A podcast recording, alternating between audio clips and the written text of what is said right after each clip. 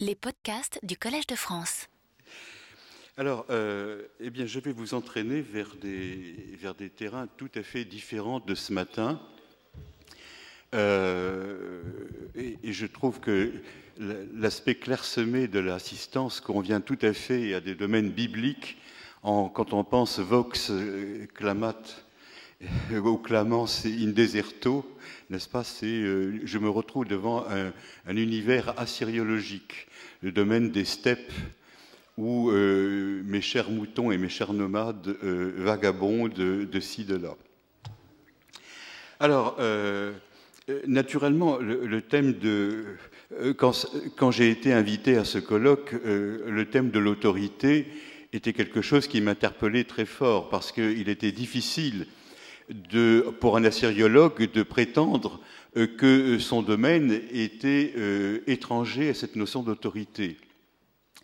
Et euh, tout ce qu'on appelle justement le, fameux despote oriental, naturellement un sujet qui est cher euh, à nos collègues historiens.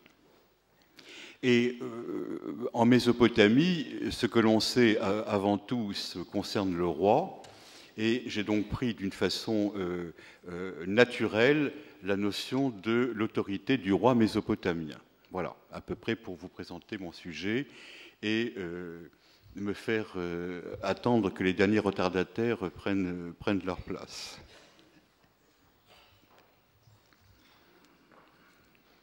Alors, si vous me permettez de commencer, le roi est, euh, je, suis, je, suis, un vieil universitaire, donc j'ai besoin d'avoir un texte écrit et de présenter les choses d'une façon classique. Je n'ai pas le don d'improvisation que peuvent avoir euh, les orateurs de, euh, de ce matin.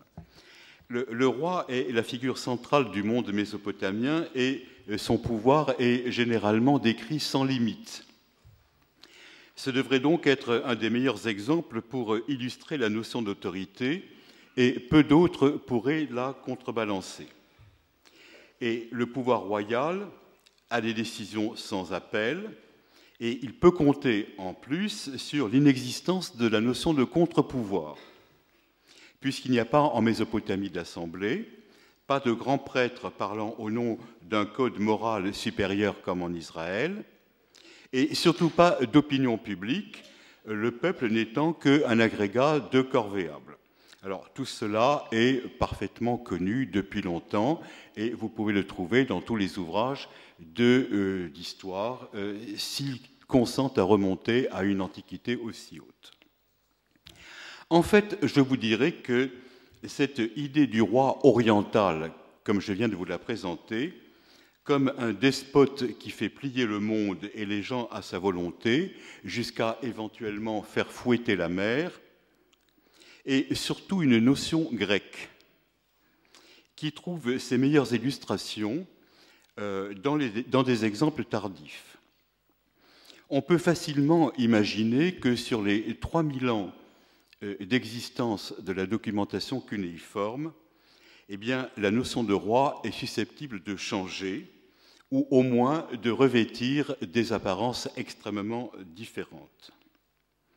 Et la connaissance de la documentation indigène a donné aujourd'hui une approche extrêmement différente de l'autorité royale, d'où mon choix de vous présenter aujourd'hui plutôt les limites de ce pouvoir que l'exaltation de ce pouvoir. C'est l'exaltation de ce pouvoir. Les Grecs vous en ont déjà beaucoup parlé, il n'y a qu'à ouvrir Hérodote et vous avez déjà à peu près tout ce que l'on peut raconter de sottises sur le domaine. L'approche des Grecs de la réalité, euh, euh, j'ai beaucoup d'admiration pour la civilisation grecque, ne croyez pas que euh, je, règle des comptes particuliers en, en vous disant ça.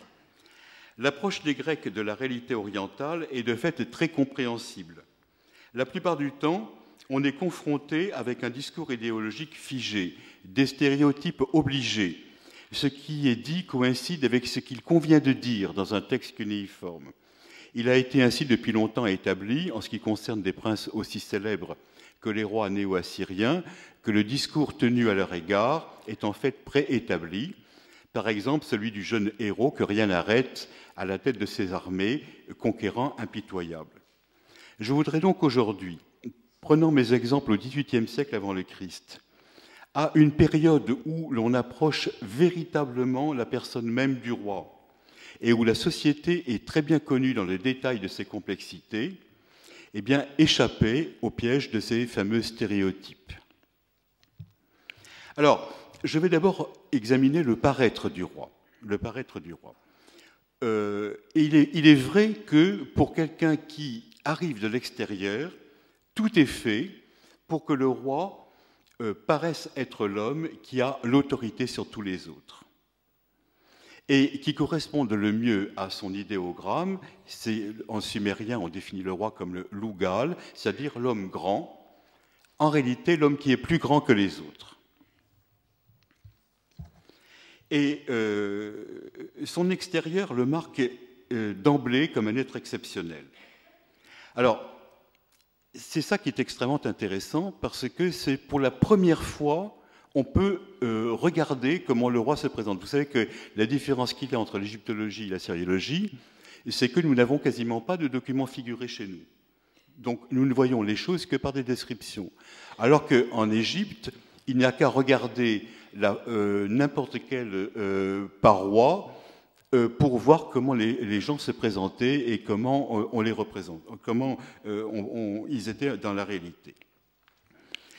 Il porte d'abord un couvre-chef qui varie selon les époques, mais qui, à l'époque où nous sommes, eh bien, se présente sous la forme d'un bonnet sur lequel le roi se fait coudre toute une série de perles euh, en, pierre plus ou moins précieuses. À, l'époque, euh, la taille de diamant n'existait pas. C'est quelque chose qui est extrêmement important, car nous avons à l'heure actuelle un dossier euh, très nourri où le roi de Marie montre son impatience extrême devant le fait que les, rois vassaux arrivent et que son bonnet n'est toujours pas enfilé, et qu'il ne pourra pas, à ce moment-là, euh, se montrer dans toute sa gloire euh, devant ses vassaux. Comme les pierres auxquelles il recourt sont des pierres relativement ternes, il est heureux que nous n'ayons pas euh, de représentation figurée. c'est de l'albâtre, c'est du lapis lazuli, ce ne sont pas des choses qui sont d'un brillant extraordinaire. En revanche, il porte un, un habit de lumière euh, c'est le nom même qui lui est euh, donné, c'est-à-dire c'est un habit qui est couvert de broderies en or. Euh, on peut imaginer sous le soleil syrien l'aspect rutilant de lumière qu'il devait, avoir. Et comme tous les chefs de l'époque, il a une arme, mais cette arme est une arme tout à fait particulière. C'est celle avec laquelle, selon les récits, euh, le dieu de l'orage a triomphé des monstres du chaos. Donc il, se présente avec euh, le bonnet sur la tête, l'habit euh, couvert d'or rouge et l'arme mythique à la main. Et tout cela est consacré par le fait qu'il est loin du Seigneur. C'est une notion extrêmement importante. Jusqu'à présent, on croyait que l'onction royale commençait uniquement avec euh, euh, les Hébreux et le sacre de David, on sait que ça remonte à la plus haute antiquité, euh, puisque nous n'avons pas de texte syrien antérieur au XVIIIe siècle avant le Christ. D'autre part, dans les cérémonies officielles, il se déplace en palanquin, porté par des spécialistes. Et tout roi n'y a pas droit alors imaginez-le un petit peu comme le pape se, présente, se promenait euh, dans le temps euh, sur une chaise portée par des gens euh, pour qu'on le hisse et, qu'il soit vu par tout le monde. Et en, dernier lieu, il a le droit d'avoir son char tiré par des chevaux et tout particulièrement par des chevaux blancs qui sont réservés au roi. Alors voilà comment se présente cet être exceptionnel. Il est marqué par son habillement, par son paraître, par la façon dont on le, véhicule en public, par euh, les, chevaux, la couleur de ses chevaux, etc. C'est un être réellement exceptionnel et il est tout à fait normal euh, que euh, toute la vénération de, du peuple s'adresse à lui on parle de lui toujours en disant Monseigneur ou Notre Seigneur. Et éventuellement, par rapport à ses vassaux, il est le frère aîné ou bien le père. On lui parle toujours à la troisième personne, et le discours qu'on lui tient est toujours exprimé à la troisième, exprimé euh, au conditionnel. Monseigneur devrait faire. On ne lui dit pas de faire quelque chose, mais Monseigneur devrait faire, Monseigneur devrait penser, etc. À la fin d'une lettre, quel que soit ce dont on lui parle et l'urgence du message qu'on lui transmet, on s'en remet toujours à son bon vouloir. Il a fin obligé d'une lettre, et celle-ci, maintenant que Monseigneur fasse ce qu'il voudra, ou bien ce qui correspond à sa grande royauté, éventuellement même on lui dit ce qui correspond à sa divinité. Et en cela, on le reconnaît comme étant la source de toutes les décisions. On ne peut pas prendre une décision si elle n'est pas inspirée par euh, la euh, parole du roi. Alors, euh, on peut s'interroger sur le fait que le langage que l'on tient au roi correspond tout à fait au langage que l'on tient au Dieu. Et il y a des cantiques réels d'adoration qui s'adressent à, la personne, à la personne du roi. C'est un langage de courtisan que l'on découvre à l'heure actuelle avec un très grand étonnement et dont il est très difficile d'apprécier euh, la portée réelle. Il s'agit de savoir si l'on parle au roi comme on s'adresse au Dieu, ou bien si on s'adresse au Dieu comme on s'adresse au roi. Et il est plutôt vraisemblable qu'on s'adresse à la divinité euh, comme on a l'habitude de s'adresser au roi. Il faut vraiment réellement inverser euh, la situation. Alors, vous comprendrez que le sentiment qu'il excite chez autrui, par définition, c'est la peur. Très souvent, les gens disent au roi J'ai eu peur de mon Seigneur, et cela est un motif courant pour expliquer une action ou une non-action de la part d'un serviteur. L'attitude qu'on a envers le roi s'étend à ses représentants patentés. Son représentant est qualifié d'une expression qui est il est comme sa personne, c'est-à-dire que ce n'est pas un simple plénipotentiaire, mais c'est un autre lui-même que le roi envoie. On doit se prosterner devant lui, il est inviolable, éventuellement il a le droit de porter les signes extérieurs de la royauté, c'est-à-dire que l'ambassadeur exceptionnel peut être véhiculé en palanquin ou avoir l'habit royal sur lui. Et enfin, le roi est conçu comme un personnage lointain, enfermé dans son palais avec une garde à la porte. C'est le Premier ministre qui reçoit les gens ou qui les repousse et qui se trouve stationné à la porte du palais. Alors, vous voyez que ce roi, source du droit et de la décision, personne sacrée et personne lointaine.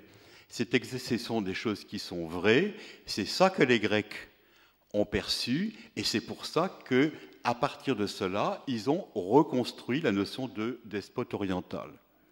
Et quand vous regardez une, euh, histoire comme le, euh, qui devient euh, roi euh, chez Hérodote, Hérodote euh, le définit comme étant celui qui prend toutes les décisions, alors les décisions de justice, bien sûr, parce que ce sont naturellement les principales que le roi, dont le roi a à connaître, et en même temps, vous savez que Déiocès se fait construire un, palais secret avec sept enceintes tout autour pour mieux s'isoler du roi du, du peuple.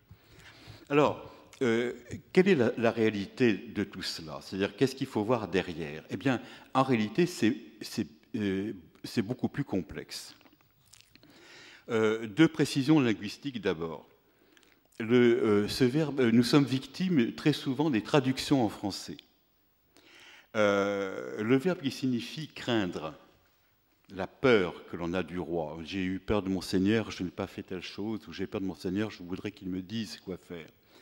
En réalité, c'est un verbe qui signifie exactement avoir une attitude respectueuse. Et la traduction de peur est trop forte. Mais ce sont des traductions qui sont obligées et qui nous viennent de la Bible, dans laquelle euh, Dieu réclame lui aussi qu'on le craigne. Et c'est la façon normale de traduire la Bible. Bon. Et les oppositions que vous avez dans Deutéronome 10 entre la, crainte et l'amour que l'on doit avoir de Dieu, en réalité, c'est le respect et, l'amour. J'espère que mon éminent collègue Remer, prenant la parole après moi, ne dirait pas exactement le contraire.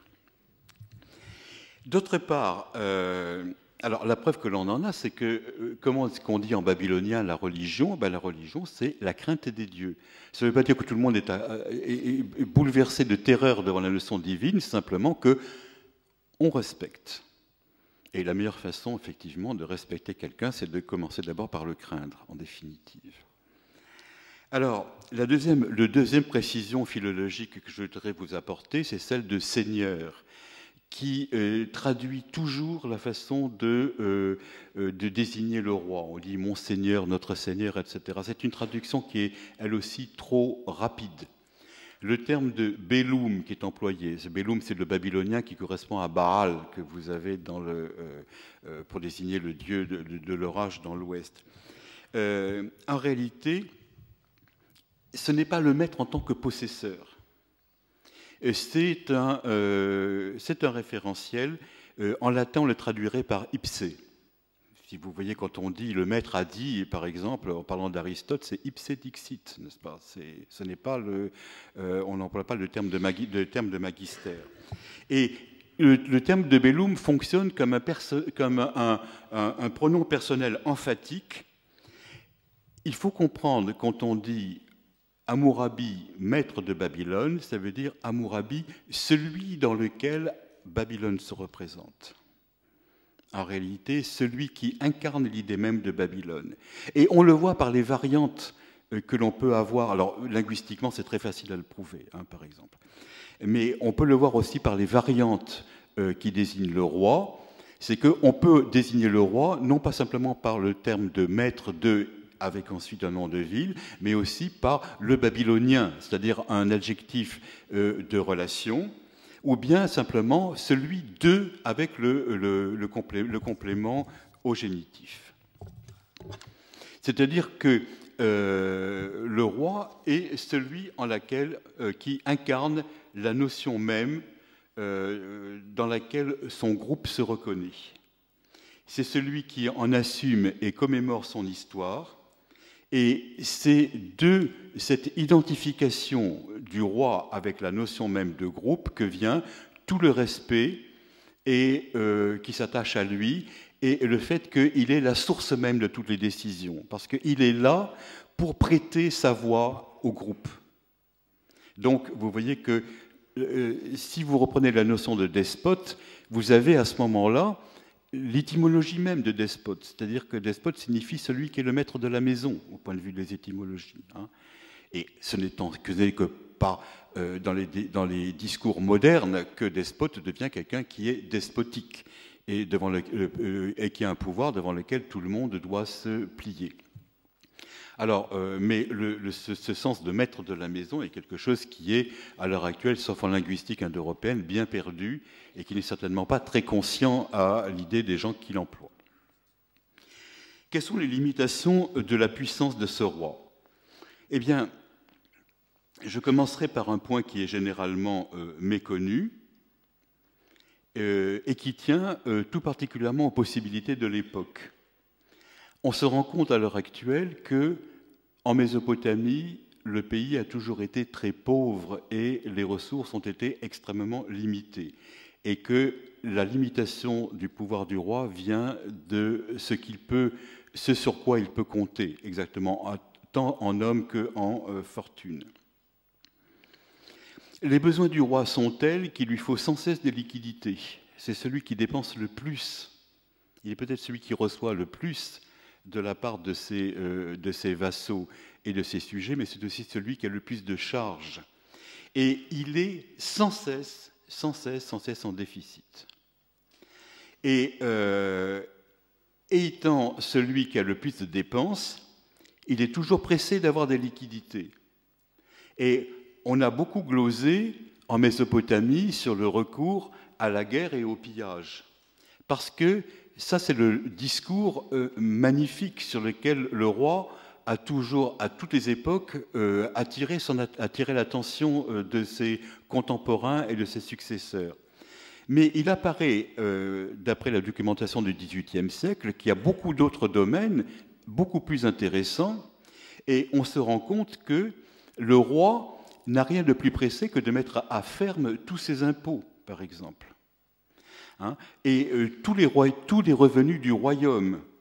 Et en réalité, percevoir l'impôt, ce n'est pas envoyer le percepteur quelque part pour euh, exiger euh, que l'on vide la caisse du particulier, c'est simplement lui demander d'acquitter l'impôt d'un seul coup. S'il y a un traité de commerce avec une ville, eh bien, on dit il y a une perception qu'il faut payer sur le commerce. Euh, on va fixer ça à euh, tant de, j'emploie une expression moderne, tant de kilos d'argent, et puis après le commerce se fera librement. On ne va pas faire payer chaque fois quelqu'un qui va se présenter. Et de la même façon, les terres royales eh seront mises à ferme. On demandera à des gens de garantir un certain revenu au roi, quitte à eux ensuite à euh, faire payer les gens, euh, euh, se débrouiller avec les, les, petits exploitants qui seront sur les terres royales. Voilà donc quelque chose qui limite beaucoup, si vous voulez, la notion de fortune du roi. On se rend compte en réalité que le roi n'est pas la personne la plus riche de son royaume, et il est tout à fait intéressant de voir que la façon qu'il a de, euh, euh, renflouer euh, les, caisses de l'État, ben, c'est de faire un procès à quelqu'un de particulièrement riche. Et les idées de Fouquet ou par exemple de Jacques Coeur, eh ben, les rois amorites, ils avaient déjà et considéré que c'était aussi bien que d'aller rafler la caisse d'une grande fortune à côté pour pouvoir avoir les moyens de paraître. Quelle est l'origine du roi? Eh bien, le roi ne peut pas être ce qu'on appelle en latin un homo novus. Il doit être pris dans une famille spécifique. Et il doit d'autre part se dire, se dire, fils du précédent. Euh, la dynastie est un fait qui ne doit pas être remis en question. Le roi doit appartenir à, une dynastie. Si jamais il, est, y a un soupçon de, euh, euh, qui n'est pas légitime, eh bien, il s'emploiera à faire croire qu'il est légitime. Ça, c'est son, problème. Euh, on ne doit pas avoir de rupture dans la dynastie. Mais il s'agit néanmoins bien d'une monarchie élective. Euh, on dit, parle toujours du roi qui prend le pouvoir parce qu'il est le fils de son père. En réalité, le roi ayant plusieurs femmes a un nombre considérable euh, d'enfants qui sont quasiment du même âge, que l'on espère de la même, euh, des mêmes capacités, et euh, qui ont à se présenter au suffrage des anciens qui choisissent parmi eux. Et quand on voit les efforts qui sont faits pour acheter les anciens ou faire pression sur eux, on comprend que la nomination du roi n'est pas quelque chose qui va de soi. il faut vraiment euh, euh, influencer euh, le Conseil des Anciens.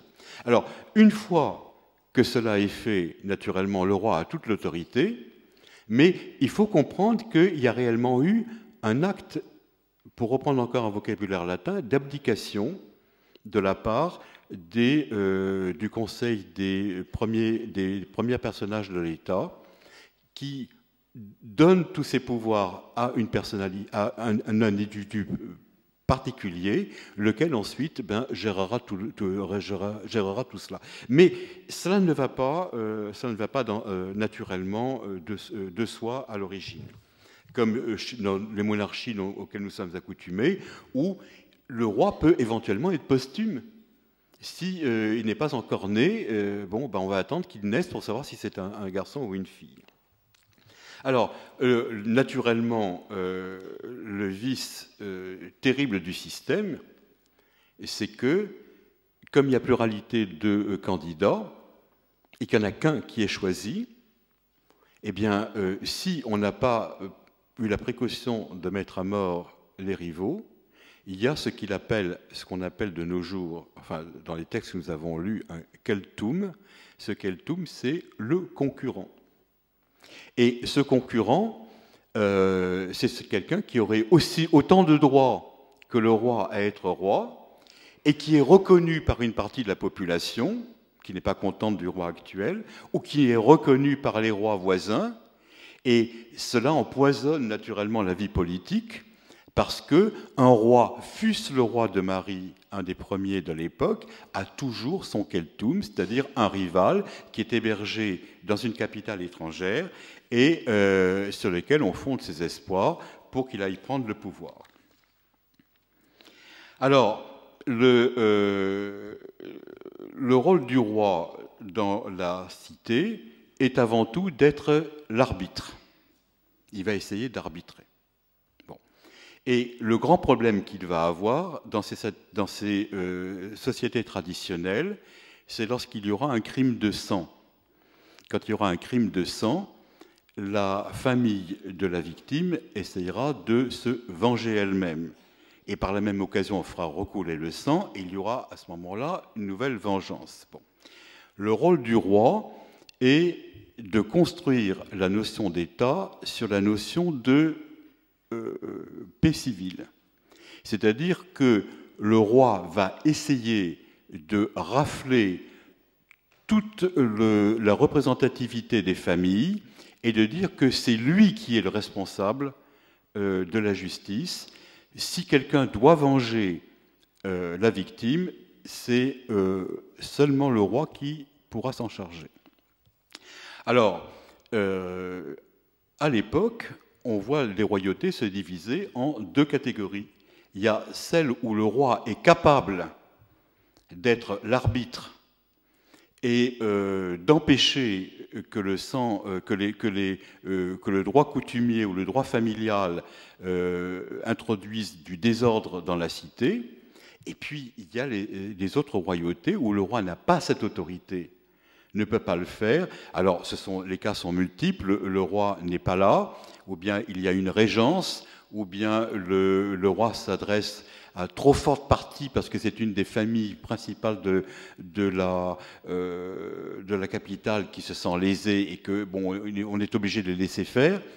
Et euh, à ce moment-là, on voit qu'il s'exerce le droit de la vente d'État, le terme convient parfaitement, et on se retrouve tout à fait dans les situations euh, euh, de droit islamique avant et après l'instauration du califat.